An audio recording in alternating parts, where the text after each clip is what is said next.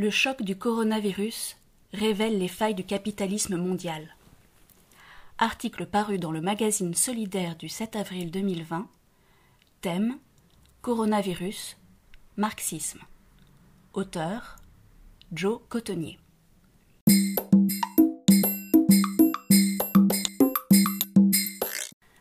Deuxième partie. Le système a brûlé toutes ses cartouches, il faut désormais intervenir au niveau structurel. La question de savoir qui va payer la facture des mesures d'aide dans le cadre de la crise du coronavirus n'est pas la seule à se poser. Il faut aussi se demander quelles interventions structurelles devront nécessairement être mises en œuvre pour remettre l'économie sur les rails. L'onde de choc du coronavirus résonnera encore longtemps les brèches sont profondes. Et ce, d'autant plus que la pandémie frappe les principales économies capitalistes à un moment où tous leurs indicateurs étaient déjà dans le rouge. Le monde capitaliste n'a pas attendu le coronavirus pour être en mauvaise santé.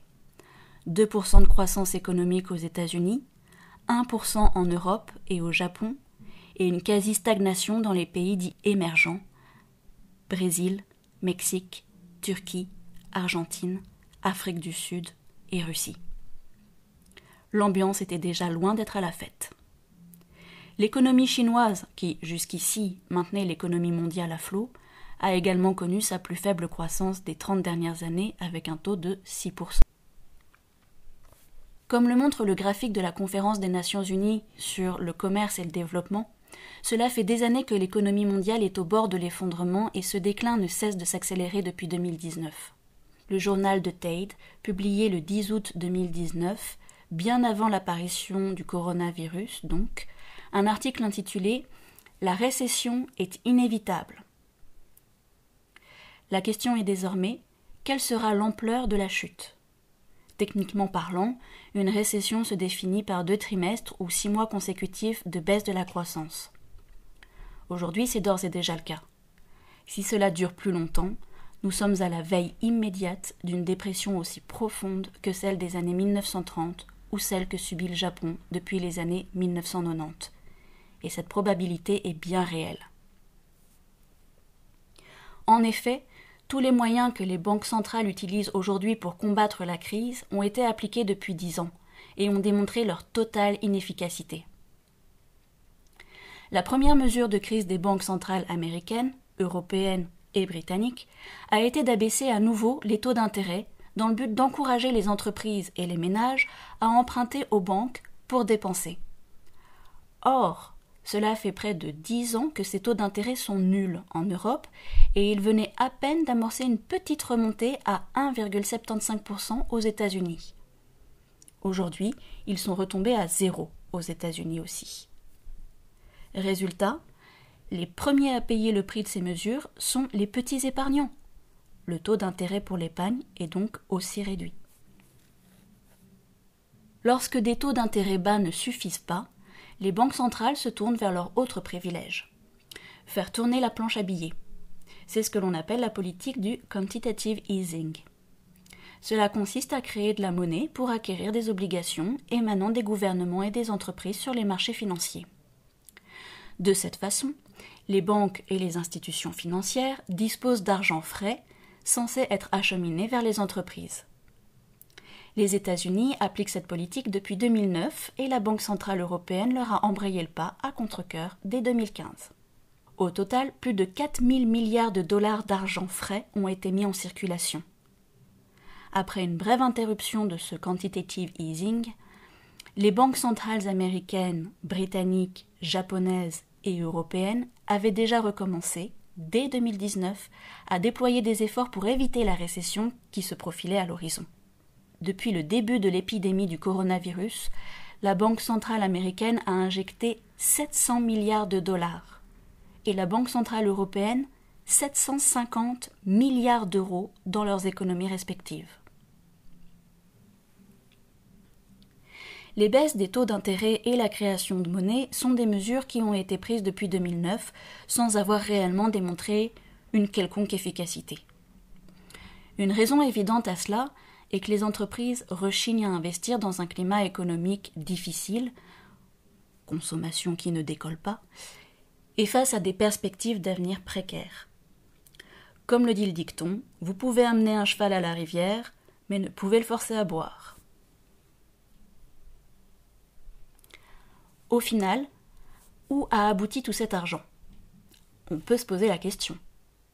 À mesure que cet argent était injecté dans les banques, une nouvelle bulle de spéculation financière s'est formée, ce qui a fait gonfler les marchés boursiers.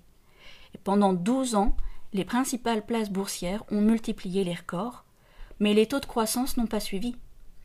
Tout le monde savait que cette bulle, comme les autres avant elle, était vouée à éclater, et le coronavirus s'en est chargé. En une semaine, 1500 milliards de dollars de richesses fictives sont partis en fumée à la bourse de New York. La chute est de la même ampleur qu'en 2008 et les bourses vont probablement continuer à s'effondrer pendant quelques mois encore. La dette plonge le système dans l'impuissance. Lorsque l'épidémie de coronavirus se sera calmée, l'économie se redressera sur le plan de l'offre, mais la demande ne peut provenir que de trois sources des entreprises qui investissent, du gouvernement qui investit, des ménages qui investissent et consomment. Or, pour tous les trois, la crise actuelle pourrait durer encore longtemps.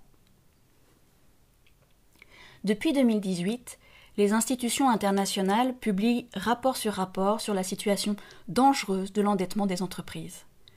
Pourtant, si les entreprises n'investissent pas, elles devraient être en train d'accumuler du profit. C'est tout le paradoxe de la situation actuelle.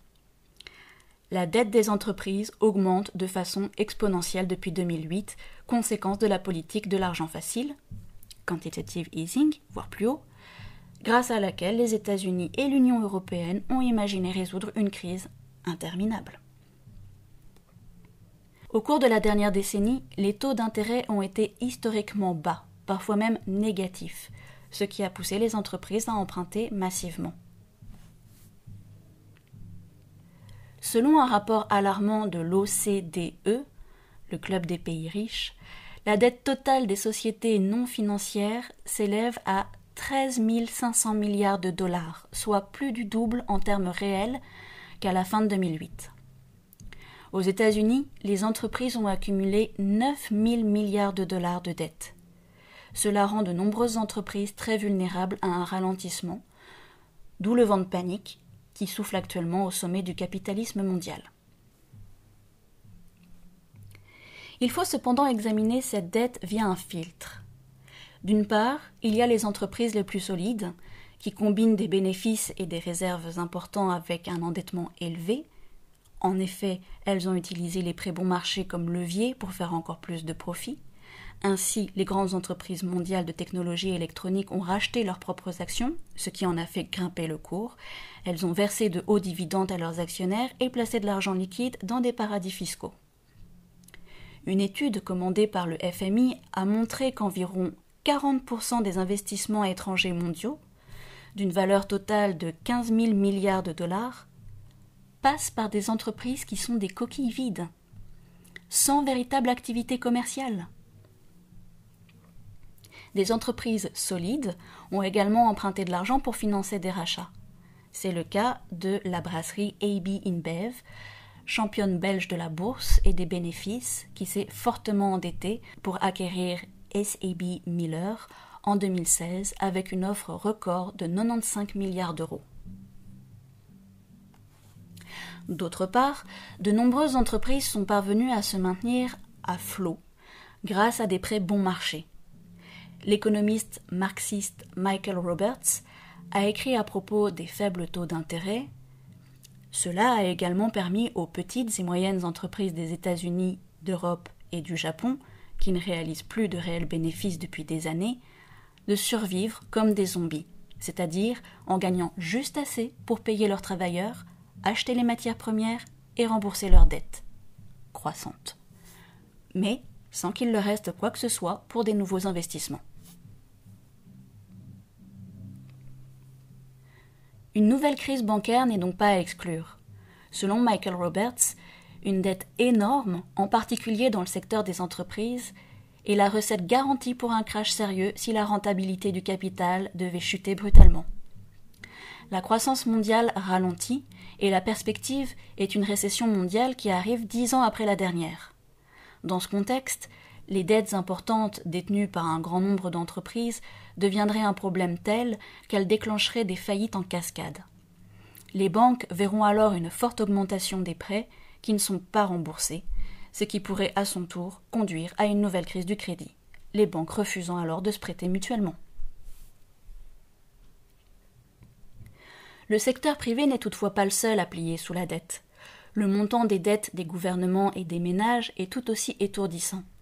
La dette des ménages a augmenté de manière spectaculaire depuis 2008 et cela vaut encore plus pour les gouvernements. Cela signifie que la plupart des pays de l'Union européenne ont peu de marge de manœuvre à consacrer aux investissements publics. En outre, le pacte de stabilité et de croissance de l'Union européenne a imposé des limites très strictes au déficit budgétaire et pour la réduction de la dette publique, en particulier pour les pays de la zone euro. Ce pacte a empêché l'investissement public, rendant par là impossible toute politique économique conjoncturelle keynésienne, à savoir une politique d'investissement public destinée à stimuler l'emploi et donc le pouvoir d'achat et donc l'économie, comme l'a décrite l'économiste britannique Keynes. La dette de l'Italie s'élève désormais à 134% de son PIB, l'Espagne, la France et la Belgique sont à 100%, il va sans dire que la crise sanitaire du Covid-19 va également lourdement peser sur les économies. Face à la perspective d'une nouvelle récession sévère, qui s'ajoute à la reprise fragile depuis 2008, la nouvelle Commission européenne a déjà décidé de lâcher quelque peu la bride. Cependant, cette nouvelle flexibilité des traités sera probablement liée à des conditions sévères, en particulier des réformes économiques lisée antisociale. De nouvelles privatisations et des investissements publics qui aboutiront au final dans les poches du privé. La dette totale des États, des entreprises et de la population s'élève à 253 000 milliards de dollars. C'est 100 000 milliards de plus qu'avant la crise financière de 2008. En conséquence, le ratio de la dette mondiale par rapport au produit intérieur mondial a atteint un sommet historique de 322% au troisième trimestre de 2019. Ce sont les chiffres alarmants de l'Institut de la finance internationale. Pour le journal britannique The Financial Times, il ne fait aucun doute que le coronavirus est le germe qui porte en lui la prochaine crise de la dette. Dans un article intitulé Le germe de la prochaine crise de la dette, le journal décrit une situation explosive. Si le virus continue à se propager, tout point faible du système financier pourrait potentiellement être à l'origine d'une nouvelle crise de la dette. On ajoutera que les plus grands risques pèsent encore et toujours sur les pays en croissance et en développement, écrasés sous le fardeau de l'endettement, et en particulier ceux qui voient leurs sources de revenus s'effondrer en raison de l'actuelle guerre pétrolière entre l'Arabie saoudite et la Russie et de la chute des prix du pétrole.